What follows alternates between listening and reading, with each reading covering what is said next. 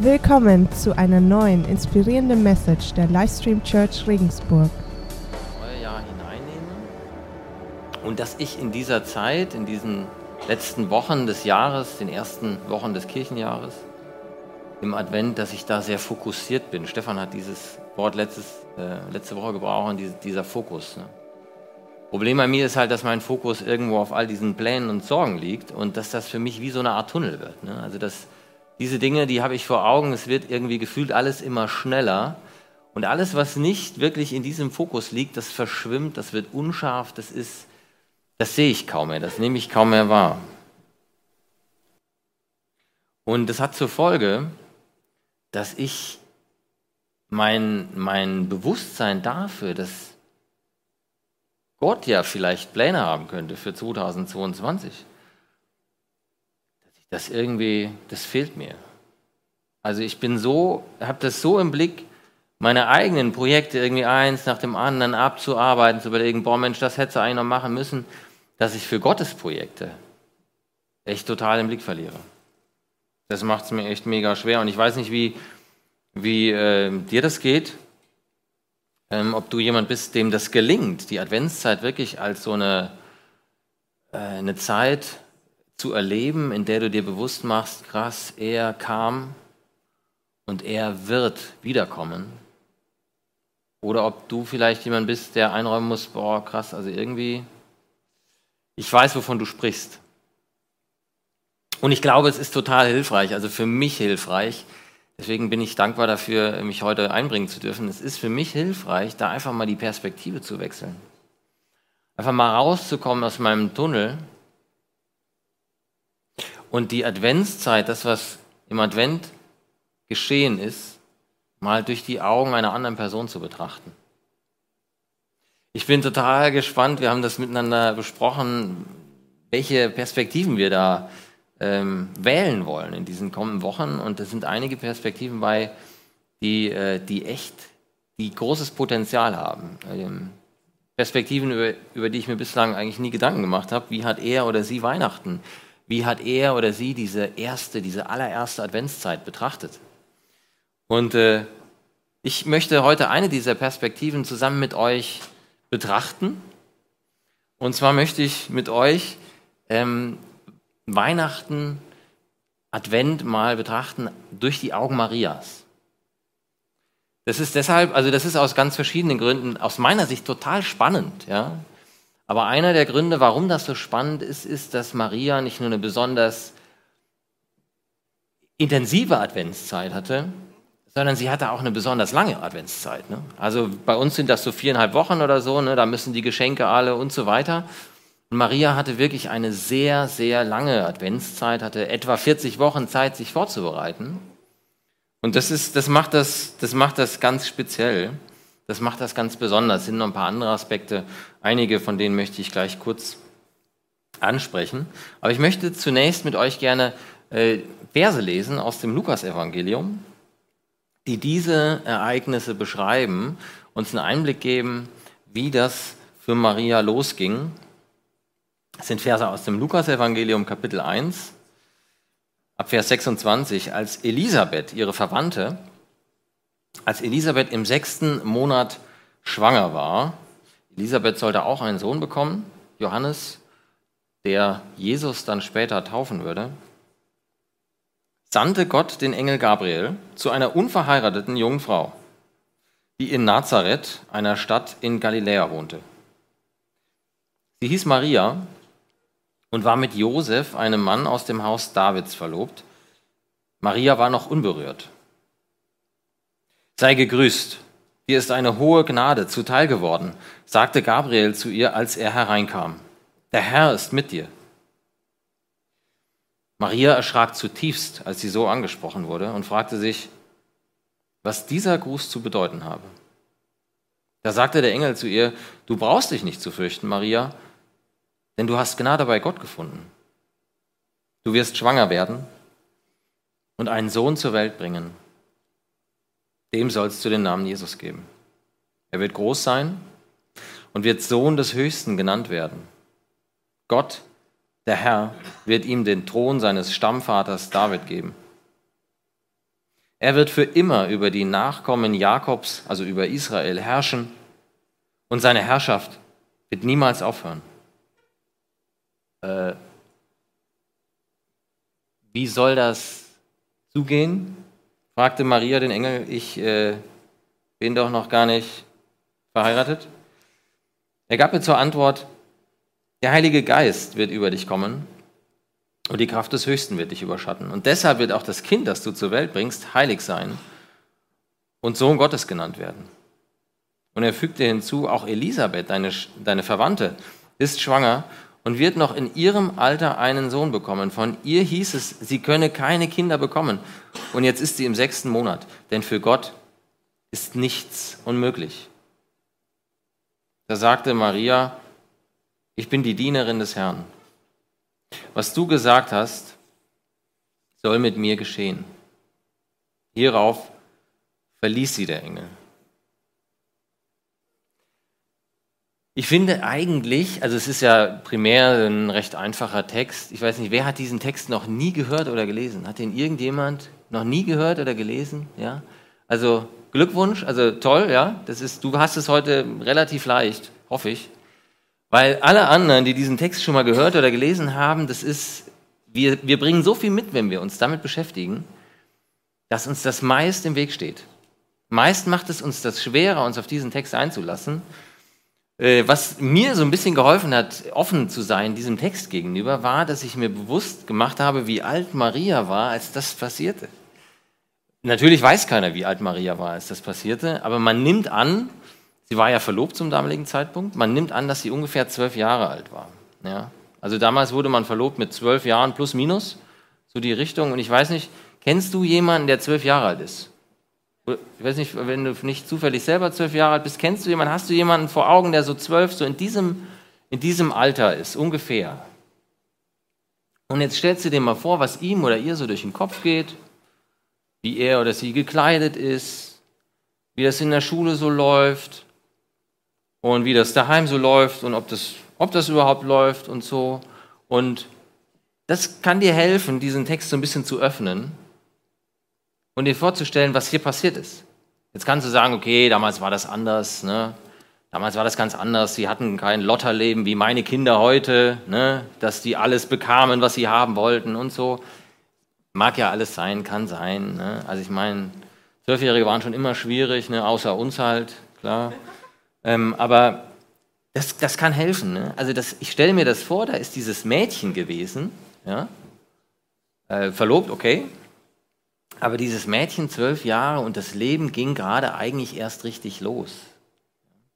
Und auch wenn das für eine Zwölfjährige damals sicherlich noch weniger ein Ponyhof war, das Leben, als das, als das heute der Fall ist, ja, und viele Dinge irgendwo klar waren und geregelt waren, die heute irgendwie optional und ja, relativ flexibel zu gestalten sind, denke ich mir, krass, das ist eine junge Frau gewesen, das ist ein Mädchen gewesen, die hatte, ja, die hatte Ideen, die hatte Vorstellungen vom Leben, die, äh, und plötzlich spricht dieser Engel in ihr Leben hinein. Und es wird alles anders. Alles verändert sich. Und dieses junge Mädchen, diese Frau wird plötzlich zur Maria. Und hier sind wir beim zweiten Hindernis für viele von uns. Ich möchte mal fragen, wer von euch hat den katholischen Hintergrund? Irgendwie so. Gibt es welche? Hier, wir sind in Bayern, die Chancen stehen relativ gut, genau, ja. Also wer, katholischer Hintergrund. Ne? Also ich kann da nicht mitreden, ich bin kein Insider an der Stelle, aber was ich mitbekommen habe als Außenseiter ist, dass es in der katholischen Kirche doch teilweise recht wilde Vorstellungen davon gibt, ähm, wer Maria war. Ne? Also sowohl was ihre Biografie angeht, was sie alles gemacht haben soll und was sie alles nicht gemacht haben soll. Ja? Da gibt es doch sehr, sehr interessante Vorstellungen in der katholischen Kirche. Und das macht es uns jetzt, wenn wir diesen Text betrachten, nicht unbedingt leichter, uns darauf einzulassen und den so relativ unvoreingenommen zu lesen und auf uns wirken zu lassen. Ja? Jetzt gibt es vielleicht auch Leute hier, die haben eher so einen evangelikalen Hintergrund. Hat jemand einen evangelikalen Hintergrund? Ist irgendjemand so eher ja, genau. Also es sind nicht ganz so viele, ne? Ich meine, das ist jetzt hier die Livestream Church, also die Chancen stehen relativ gut, dass jemand dabei ist, aber wir sind in Bayern, ne? da gibt es nicht so viele Evangelikale. Ihr habt es ein bisschen leichter, ne? weil die Evangelikalen, die machen das Gegenteil von den Katholiken. Ja? Die, haben, die haben mitbekommen, okay, mit der katholischen Kirche und Maria ist ein bisschen schwierig, die haben echt so sehr interessantes Verhältnis. ähm, wir lösen das anders, wir sprechen am besten gar nicht über Maria. Ne? Also, wenn wir nicht über Maria sprechen, können wir auch nichts falsch machen. Ja, wir wissen ja, wie das bei der katholischen Kirche gelaufen ist, deswegen halten wir uns da ganz zurück. Wir wissen, es gab Maria, wir wissen, Jesus wurde geboren und so, aber dann sind wir mit Maria eigentlich auch schon ziemlich schnell, ziemlich fertig. Ne? Und vielleicht bist du ein aufgeschlossener Evangelikaler, das ist ja in sich eigentlich schon ein Widerspruch, ne? also aufgeschlossener Evangelikaler. Und es gelingt dir heute relativ leicht, dich auf diesen Text einzulassen. Das wäre toll, ja? Dann Glückwunsch. Vielleicht bist du auch jemand, der weder katholisch ist noch evangelikal. Dann äh, wirst du dich heute leichter tun. Dann wirst du, gehörst du heute wirklich zu den Gewinnern. Du wirst dich wahrscheinlich am leichtesten tun, dich auf dieses Mädchen, auf diese junge Frau einzulassen und darauf, das, was damals geschah, durch ihre Augen zu sehen. Herzlichen Glückwunsch. Ähm, ich frage mich zum Beispiel, ja, was hat Maria qualifiziert? Ne, was waren ihre Credentials? Was hat sie ausgezeichnet, dass Gott gerade sie wählte? Warum hat Gott gerade Maria gewählt? Ja? Und ähm, ich weiß nicht, was du damit bringst und was dir erzählt wurde, aber in der Bibel lesen wir dazu relativ wenig. Ne? Also sie scheint einigermaßen konservativ aufgewachsen zu sein. Ne? Sie wusste, okay, also ich bin noch nicht verheiratet und so, bestimmte Sachen laufen noch nicht. Das war damals aber relativ klar, ne? das war ein bisschen anders als heute, weil damals konnten auch Steine fliegen, also da hat man, war man ein bisschen zurückhaltender. Und, ähm, aber ansonsten, sie war jetzt nicht blöd. Ne? Also sie hat, äh, sie hat schon verstanden, dass, also wenn man jetzt noch nicht verheiratet ist und wenn man jetzt nicht regelmäßig mit seinem Partner da im Kontakt ist, im engeren Kontakt, dass das mit den Kindern dann eher unwahrscheinlich ist, ne, dass das nicht so leicht funktioniert. Aber Gott, Gott hat sie gebraucht, Gott hat sie erwählt, nicht weil sie besondere Qualifikationen mitbrachte. Wir lesen darüber nichts. In meiner Bibel steht darüber nichts. Und in deiner ziemlich sicher auch nichts. Ja? Sondern, wenn ich es überlege, also Maria war ganz offenbar verfügbar und bereit. Maria war da. Ja, sie war da. Und wie wir gerade gelesen haben, war sie ziemlich schnell mit von der Partie. Sie war bereit, sie hat Ja gesagt. Äh, Gott mag weitere Beweggründe gehabt haben, ganz bestimmt hatte er das, aber er verrät sie uns nicht. Ja? Zunächst mal war Maria verfügbar und sie war bereit. Gott hat auch kein Casting gemacht, ne? also keins von dem wir wüssten. Heute, wir würden das ja ganz anders aufziehen heute. Ne? Also am Schluss gibt es dann irgendwie eine Rose oder sowas, ne, wenn man sich dann qualifiziert hat. Gott hat kein Casting gemacht, sondern plötzlich stand da dieser Engel. Und das war unerwartet für Maria. Sie war unvorbereitet und irgendwie war das eigentlich auch alles total unpassend. Ne? Also da, da gab es jetzt irgendwie kein Schreiben vorher, ne, keine Ankündigung, irgendwas. Ihre Eltern hatten von dem allen vermutlich auch keinen Plan, ja, waren da nicht gesondert informiert worden. Maria hat keine besondere Erziehung genossen, ja, dass er jetzt irgendwie wie Mose erstmal 40 Jahre in der Wüste auf irgendwelche Schafe aufpassen musste, um sich dann eventuell zu qualifizieren, nicht nur auf Schafe, sondern auf so einen ganzen Haufen von Israeliten aufzupassen und dafür zu sorgen, dass die zu essen und zu trinken kriegen und so, sondern sie war unvorbereitet für diesen Job und irgendwie war das unpassend. Also das wusste sie schon. Irgendwie ist das, ist das jetzt ein bisschen komisch. Ja, und sie fragte auch. Also Maria war nicht blöd, ne, sondern das hatte sie schon mitbekommen, dass das irgendwie nicht geht. Ne? Also wenn man mit seinem Partner keinen Sex hat, dann kriegt man irgendwie, also mit den Kindern, das, die kommen nicht einfach so. Ne? Also die kommen jetzt nicht mit dem Storch. Das wusste Maria auch.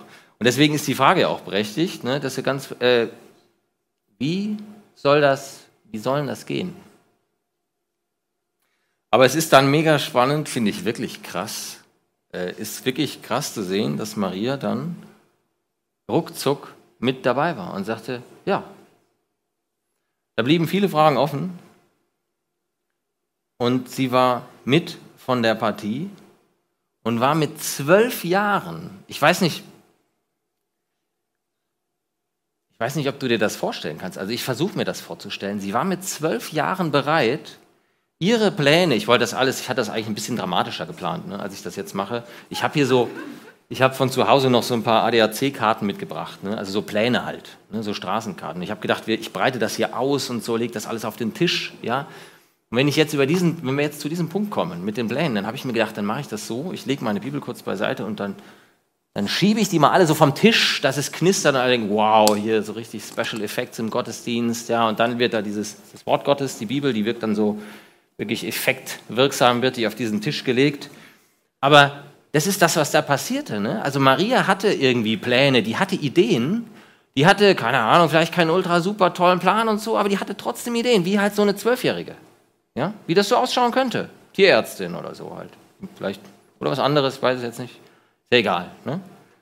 Jedenfalls, und sie war bereit, alle diese Pläne beiseite zu schieben von einem Moment auf den anderen. Also ich finde das schon ziemlich krass von Gott, muss ich ganz ehrlich sagen, ja. Diese Pläne von einem Moment auf den anderen beiseite zu schieben und zu sagen, okay, ich gehe den Weg eines anderen. Ne? Also ich gehe jetzt nicht meinen Weg oder den, keine Ahnung, den Weg hier Josefs und meinen Weg oder so, ja, sondern ich gehe jetzt den Weg eines anderen. Sie hat sich zur Verfügung gestellt. Ne? Das heißt, dass sie, dass sie vieles von dem, was sie hätte planen, überlegen, anstreben können, das hat sie einfach, das hat sie beiseite geschoben und hat gesagt, okay, lass mal hören. Und sie war bereit zu dienen. Das finde ich mega jetzt genau. Vielleicht könnt ihr diesen Satz nochmal einblenden, das wäre total toll. Ähm, ich finde diesen, diesen Vers wirklich krass. Also das auf mich wirken zu lassen. Sie hat diese ganzen Informationen bekommen. Sie hat die nicht verstanden, also ich hätte die nicht verstanden. Und sagt dann, ich bin die Dienerin des Herrn. Was du gesagt hast, soll mit mir geschehen. Das ist ein krasses Statement. Also das finde ich echt beeindruckend. Ich bin die Dienerin des Herrn. Und was du gesagt hast, soll mit mir geschehen. Sie hat ein ganz eindeutiges Ja zu dem, was ihr da übermittelt wurde. Und das Paradoxe daran, und das finde ich, das ist für uns ganz, ganz schwer nachzuvollziehen. Das Paradoxe daran ist, dass das für sie kein, kein tristes, kein das war nichts Schreckliches für sie oder so, dass sie gesagt hat, okay, ich nehme das jetzt auf mich. Ja, man meint ja je nachdem, also wenn man da tief genug drin ist, so im christlichen Dienst, ne, in der Nachfolge, da muss man so ein richtig trauriges Gesicht und dass die Menschen merken, man hat es nicht leicht und man, man nimmt sein Kreuz auf sich und ist alles ganz schön schwer, aber bin ja bereit dazu, das zu tun. Und das, was Maria dann sagte, ne, und sie hat das nicht, das möchte ich an dieser Stelle sagen, das ist jetzt nicht für irgendeine Liturgie aufgeschrieben oder so, ne, weil man das nachher so toll singen kann oder weil Bach so ein schönes, keine Ahnung, so was Schönes daraus macht, ne, sondern sie kommt dann zu ihrer Verwandten, zu Elisabeth. Ne, also ich meine, klar, die zwei treffen sich, wie schaut es bei dir aus, wie weit bist du schon? Ne? Und ähm, dann, dann sagt Maria Folgendes. Sie sagt zu Elisabeth von ganzem Herzen, preise ich den Herrn und mein Geist jubelt vor Freude über Gott, meinen Retter. Er hat mich, seine Dienerin, gnädig angesehen, eine geringe und unbedeutende Frau. Man wird mich glücklich preisen, jetzt und in allen kommenden Generationen. Er, der Mächtige, hat Großes an mir getan. Sein Name ist heilig. Maria ist geflasht von dem, was Gott mit ihr tut. Diese Zwölfjährige hat gerade alle ihre Vorstellungen davon, wie ihr Leben aussehen könnte, über Bord geworfen, beiseite geschoben, geschreddert und sich Gott zur Verfügung gestellt. Und das ist es, was das mit ihr macht. Das ist es, was das mit ihr macht. Maria findet ihre Erfüllung darin, ihren eigenen Plan beiseite zu schieben und sich Gott zur Verfügung zu stellen. Das finde ich krass und das ist, also, weiß jetzt nicht, wie dein Leben läuft und so, ne? vielleicht bist du auch jemand, der sich total verleugnet und so ne? und sich echt nur Gedanken macht über die Anliegen anderer. Kann ja sein. Ähm, vielleicht kommst du nachher auf mich zu, ich möchte dich gern kennenlernen. Ähm, aber ich glaube, das fordert uns ziemlich heraus. Und es, es fällt uns schwer, also mir fällt das schwer, mir vorzustellen, dass mich das dann noch erfüllt, dass mich das flasht, dass mir das das gibt, ähm, wonach ich mich eigentlich sehne, wo, wonach ich mich eigentlich ausstrecke. Und ich will euch die Frage stellen, ich will dir die Frage stellen, vor dem Hintergrund dieser Ereignisse, was, wenn es in deinem Leben gar nicht um dich selber geht? Ich habe ein Buch mal in der Hand gehabt. Ne? Ich habe es nicht komplett gelesen, muss ich gestehen. Naja, aber das fand ich toll. Ich habe diese, dieser erste Satz war einfach, das war ein Treffer und ich habe mir den bis heute gemerkt. Das ist sehr ungewöhnlich, weil ich die Gabe habe, solche Dinge zu vergessen. Also ich habe, ich, ich kann Dinge gut vergessen. Ja, es ist wirklich eine besondere Fähigkeit, ähm, mit der ich lange nicht gut umgehen konnte, weil ich dachte, das ist, ja, das ist echt ganz schön hart, wenn man immer alles vergisst. Ne? Aber äh, die, die Plastizität meines Gehirns ist so groß, dass Informationen, die vermeintlich unwichtig sind, konsequent überschrieben werden. Ja, Platz für Neues, das ist der Wahnsinn. Ja? Und deswegen ist es für mich wirklich was ganz Besonderes. Es ist das einzige Buch, von dem ich das sagen kann, äh, dass ich mir diesen ersten Satz behalten habe. Ja? Und der erste Satz dieses Buches von Rick Warren war, es geht nicht um dich. Oder es geht nicht um sie, ne? ein bisschen förmlicher halt so. Ne? Man will ja keinem auf den Schlips treten. Es geht nicht um dich. Da habe ich gedacht, krass. Und habe mir vorgenommen, dieses Buch musst du lesen. Aber ich habe es dann nicht komplett gelesen. Leider. Ja? Es geht nicht um dich. Was, wenn es in deinem Leben gar nicht um dich geht? Was, wenn du deine Erfüllung, das, wonach du dich sehnst, wonach du dich ausstreckst in 2022, was, wenn du das nicht darin findest, dass endlich alle deine Pläne in Erfüllung gehen, sondern was, wenn du deine Erfüllung erst dann findest, deinen Frieden, dein Glück, wie auch immer das, du das nennen möchtest, was, wenn du dein Glück erst dann findest, wenn du zu Gottes Plan mit deinem Leben ein Ja hast. Wenn du bereit bist, ihm zu sagen, dein Wille geschehe. Wenn du, wenn du, wenn du anfängst, Gott nicht mehr zu bitten, oh, lass doch das gelingen. Du kannst deinen Segen dazu geben, das, ja, sondern wenn du ihn bittest, dich mitzunehmen auf dem Weg, den er dich führen möchte. Ähm, dich, dir den Platz zu zeigen, den du in seinem Plan einnehmen sollst. Das ist eine Frage, die, also mit der ich dich herausfordern möchte, aber es ist eine Frage, von der ich zugeben muss, dass die mich auch krass herausfordert.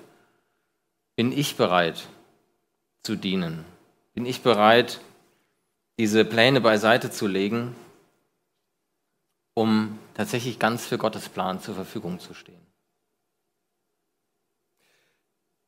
Das, was wir hier aufgemalt bekommen haben, ne, was uns hier wie in einem Comic äh, vor Augen geführt wird, was wir in dieser Geschichte lesen, das bringt Jesus wenige Kapitel später im Lukasevangelium auf den Punkt. Er ist mit seinen Freunden zusammen, mit seinen Nachfolgern. Und es geht eben um dieses Thema Nachfolge. Es geht darum, was das halt heißt, wenn man zu Jesus Ja sagt und zu anderen Dingen Nein sagt. Dass das einen Preis hat. Und wie das ausschauen kann. Und Jesus sagt zu seinen Freunden, wisst ihr, wer sein Leben retten will, der wird es verlieren. Ja? Je mehr du dich darauf konzentrierst, dein Glück darin zu finden, dass du deine eigenen Projekte eins nach dem anderen abarbeitest, deine eigenen Ziele und Träume verwirklichst, je mehr du dich darauf fokussierst, desto größer die Wahrscheinlichkeit, dass du am Ende dastehst und, und keinen Frieden hast. Und nicht diese Erfüllung findest, nach der du doch gesucht hast, von der du glaubtest, dass du sie erhalten würdest, wenn erst deine Pläne alle umgesetzt wären. Wer sein Leben retten will, wird es verlieren. Wer aber sein Leben um meinetwillen verliert, der wird es retten. Erst wenn du bereit bist, deine Pläne beiseite zu schieben, dein Leben loszulassen, wirst du bereit sein, mit leeren Händen das zu empfangen, was du die ganze Zeit gesucht hast. Dadurch wirst du dein Leben retten. Und du wirst den Frieden finden, du wirst die Erfüllung finden, nach der du suchst. Es ist paradox, aber es ist das, was Jesus gesagt hat. Wer sein Leben retten will, wird es verlieren. Und wer sein Leben um meinetwillen verliert, der wird es retten. Lukas 9, Vers 24. Ich finde es erfrischend, wie spontan Maria, diese Zwölfjährige, ne? das ist ja die Stärke der Zwölfjährigen, würde ich sagen, dabei ist. Ne? Also ich kann mir nicht vorstellen, dass sie das alles verstanden hat. Ich kann mir das nicht vorstellen. Ich, ich verstehe das nicht. Ne? Da rumpelt dieser Engel in ihr Leben, ja, und sie ist mit von der Partie. Sie sagt ja. Und vieles von dem, was, was Gott tun würde, ist ihr noch gar nicht geoffenbart. Vieles von dem weiß sie noch gar nicht. Aber sie ist bereit, sich darauf einzulassen. Sie ist bereit, den Weg eines anderen zu gehen und auf Sicht zu glauben. Wir haben gerade, das ist ja ganz toll gewesen. Also vielen Dank auch für diesen besonderen Effekt. Ich wurde so ein bisschen erinnert an das Spiel Jan Regensburg gegen Hansa Rostock. Ist jemand, hat jemand das, das DFB-Pokalspiel gesehen? War jemand da? Keiner da? Ja, sie, Ehre, ne? Genau, ja, super. Sonst keiner da gewesen. Also ich bin jetzt auch nicht regelmäßig beim Jan, muss ich gestehen, aber das war wirklich, das war schon beeindruckend. Ne? Also es war sowieso schon neblig, ja, in diesem spannenden Spiel. Es war sehr neblig. Aber dann haben die Experten aus Rostock noch diese bengalischen Feuer gezündet. Ne? Und dann konnte man wirklich gar nichts mehr sehen. Ich war sehr dankbar. Also das, es war wirklich ein bewegtes Spiel. Es war irre. Und leider hat der Jan Regensburg dann nach diesem sehr dramatischen Spiel im Elfmeterschießen verloren. Ähm, ich habe dieses Tor, das, das, das 3 zu 3, das, das Hansa Rostock geschossen hat, in der 121. Minute, ich habe es nicht gesehen. Ich wusste nur, irgendwas, irgendwas passt da nicht und habe mich dann gefragt, Mensch, auf welcher Seite geht jetzt das Elfmeterschießen aus? Schießen die auf deren Seite oder auf unserer? Denn wenn das auf deren Seite gelaufen wäre, ich hätte nichts gesehen. Ja, ich hätte wirklich nichts gesehen. Wir hatten das Glück, die haben dann auf unser Tor geschossen. Äh, das heißt, ich konnte mit eigenen Augen sehen, wie der Jan verliert. Aber ähm, also es war sehr neblig und das, deswegen danke nochmal an die Technik gerade, dass uns das hier so vor Augen geführt wurde mit dem Nebel. Manchmal, manchmal glauben wir auf Sicht. Ja? Also wir können nicht weit sehen. Und das ist das, worauf Maria sich eingelassen hat. Maria war bereit, auf Sicht zu glauben. Ja, wir, wir leben auf Sicht, ganz ehrlich. Ja, deine Pläne für 2022, ja, woher weißt du, ob die aufgehen? Keine Ahnung. Woher weiß ich, ob was bis dahin alles noch passiert? Keine Ahnung, aber es ist zumindest mein Plan. Ne?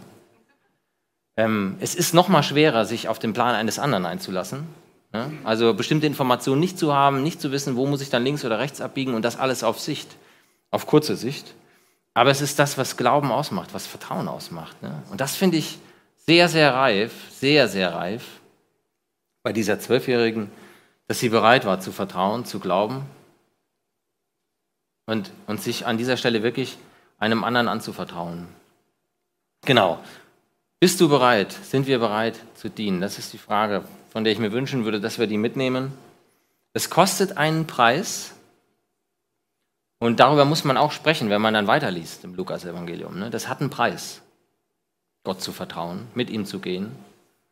Ähm, aber man muss sagen, und das wird deutlich werden jetzt in den nächsten Wochen, wir sprechen hier von einem Wendepunkt in der Geschichte der Menschheit. Nach diesem Advent ja, war die Welt eine andere.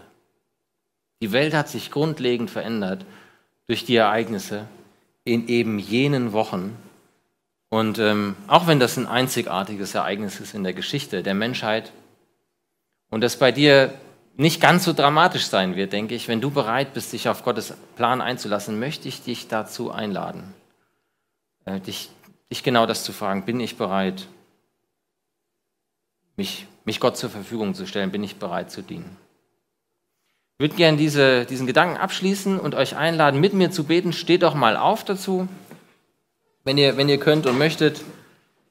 Das läuft so, also ich würde jetzt beten, So Satz für Satz ungefähr. Und wenn du magst, kannst du gerne mitbeten. Also einfach, indem du mir das nachsprichst. Und wenn nicht, dann ist das auch okay. Kein, kein Thema. Ich, ähm, genau, würde gerne mit euch beten. Jesus, danke, dass du mich liebst. Du wurdest geboren, um für mich zu sterben. Du bist auferstanden und lebst. Du nimmst mich an, wie ich bin. Bitte mach mich bereit, dir zu dienen und mein eigenes Leben loszulassen. Vergib mir meine Schuld und gib mir die Erfüllung, nach der ich anderswo vergeblich suche.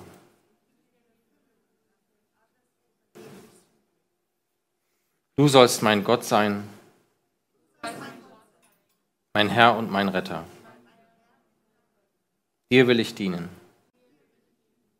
Deinen Weg will ich gehen. Amen.